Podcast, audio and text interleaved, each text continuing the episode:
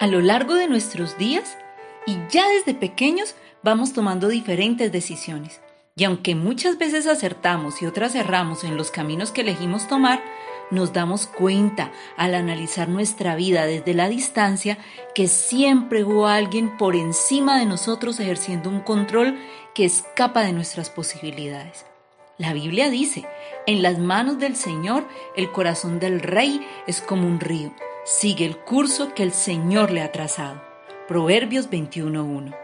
Este, este, proverbio nos enseña que nada escapa de la voluntad de Dios.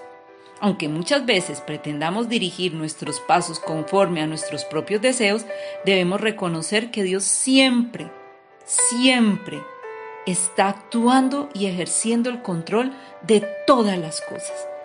Aunque tratemos o pretendamos reinar sobre nuestras vidas, nada escapa del control del único y soberano Rey. Dios tiene el control de tu vida. No te preocupes. En medio de cualquier turbulencia y cualquier cosa que esté pasando, encomienda al Señor tu camino y Él hará. Bendiciones por montones. Te invito a meditar en el eterno amor de Dios que sana corazones.